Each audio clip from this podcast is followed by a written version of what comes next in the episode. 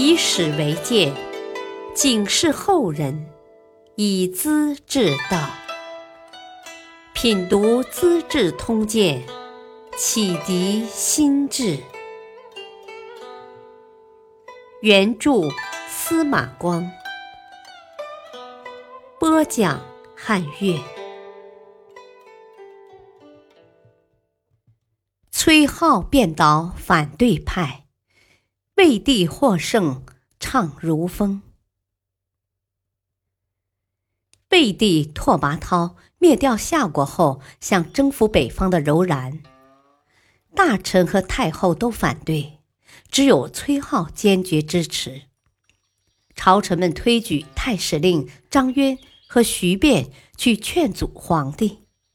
这两人原是夏国的太史。懂得天文星象，到了北魏，很受重用。大臣们为达到说服的目的，向皇帝吹捧：“啊，张徐二位太史，当初曾劝苻坚不要攻打东晋，苻坚不听，最终把秦国搞垮了。他们精通天象，陛下可得尊重啊。”拓跋焘很反感，请崔颢来跟他们辩论。崔颢博通儒家学问，结合鲜卑人的实际情况，考虑问题，制定政策，比那些赳赳武夫当然高明些，很受魏帝的信任。他也能知无不言，君臣关系很好。崔颢懂得星象占卜，接受魏帝的任务后。找到张渊和徐卞，说：“我观察天文，有多次占卜，三年之内，我们要大破矛头之国。柔然和高车是矛头上的一部分，当然可以打。矛头是天上的星座名称，位置在北方。”张徐两人不谈天文，却说。哦，柔然一片荒漠，土地不能种，百姓赶着牛羊到处跑，何须费劲去争夺呢？崔颢笑道：“呵呵，要谈天象，二位算得内行吧？说到人事，怕就差劲的很呐。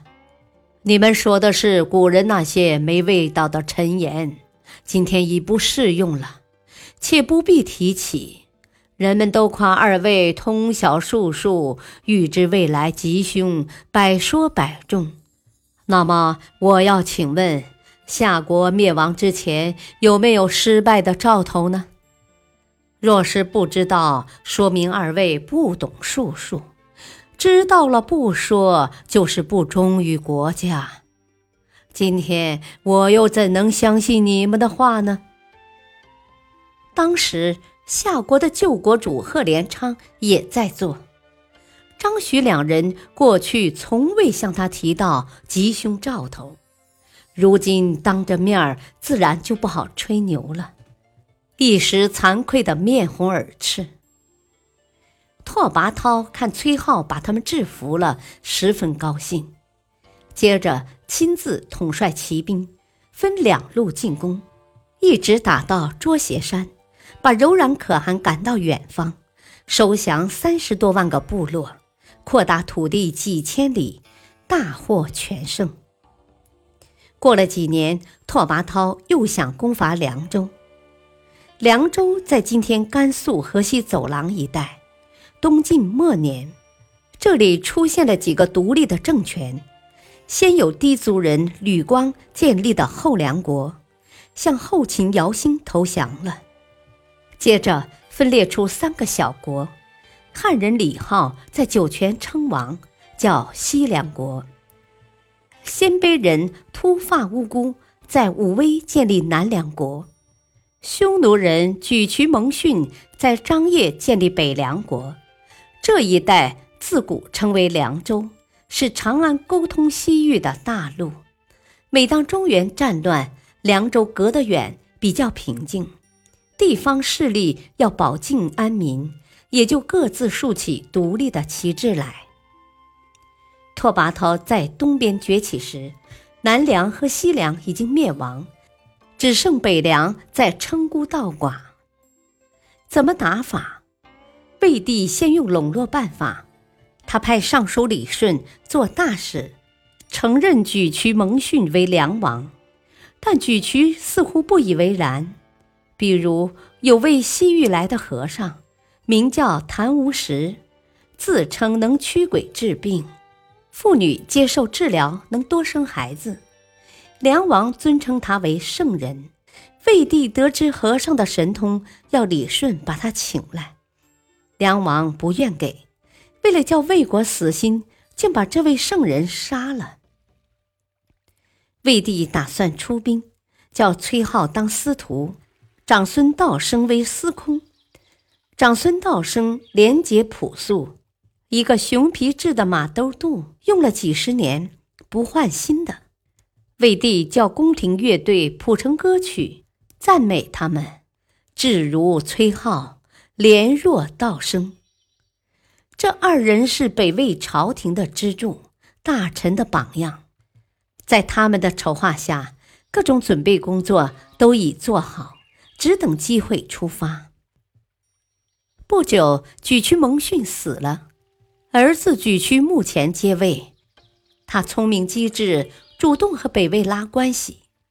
拓跋焘也灵活应付，把妹妹武威公主嫁给他做王后，同时接受西域九个国家的朝贡，卡断梁王西逃的道路。魏帝和李顺商量出兵的路线。李顺出使凉州十二次，接受过梁王的厚礼，怀有二心。他告诉魏帝，凉州尽是石头，找不到水草，只有一座天梯山。冬天积雪涨多深呐，春夏融化，居民引来灌溉，把渠道挖断，水就干了。北凉京都城百里以内，寸草不生啊！人马没水喝是留不住的。我劝陛下不要去了。魏帝请崔浩找李顺商议。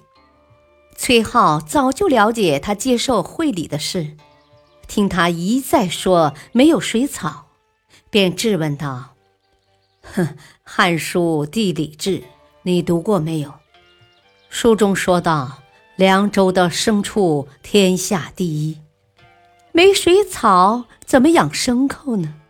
百姓也不会在寸草不生的地方修建城郭吧？你分明是在说假话嘛！”李顺急了：“耳闻不如目见，我是亲眼看到的，何须跟你谈书本呢？”崔浩厉声斥责：“你接受人家的贿赂，当然要帮人家的忙。我没亲眼见到，就能哄住了？”其实崔浩也没十分把握，只因抓住李顺帮倒忙的要害，压得他不好辩护。魏帝在外面偷听，情况已经清楚，再征求大臣们的意见都没什么可说的。镇威将军义父等皇帝出来后劝道：“哼，凉州若是真的没水草，就不会有都城了。”崔浩说的对，别人的话不要再听了。拓跋焘的决心才最后定下来。魏军迅速前进到北凉国都。看到城外水草丰富，果木成林，牛羊肥壮，一片美丽的秋景，魏帝十分佩服崔浩。哦，还是司徒说的对呀！马上给留在平城的太子去信：你原先相信李顺的话是不对的，我写信来是叫你解除怀疑。拓跋焘讲究实际。真是一丝不苟。沮渠目前率领文武官员五千多人，用绳子反绑着自己出城请降。魏帝帮他解开，以礼相待，毕竟是自己的妹夫嘛。这次胜利收降了城内二十多万人，周围投降的部落又有几十万。姑臧今酒泉城里大开宴会，魏帝喝得半醉，得意的赞叹：“啊，崔司徒才智超群呐！我已经习惯了。义父是个武夫，大字认不得几陀楼，他的见解竟和司徒不谋而合呀！真是令我惊讶呀！”大臣们都高呼万岁。义父是鲜卑族人，骑马射箭的高手，拉住牛尾巴，牛也要倒退，跑起路来追得上快马。他性情忠厚，为人谦虚，不同一般的武夫。魏帝从此便特别赏识他了。凉州自从被刘耀、石虎隔断。不通中原百把年了。经过汉族人张实和李浩的经营，发扬儒家文化礼仪，人才济济。举渠目前爱好文学，许多官员是文人，这次都归降魏国了。拓跋焘也能做到人尽其才，各得其所。所长是北凉的国师助教，在魏国当中书博士。引导魏国贵族子弟学习经典，效果很大，受到王公们的爱戴。他的学生做到尚书和地方大吏前后有几十人。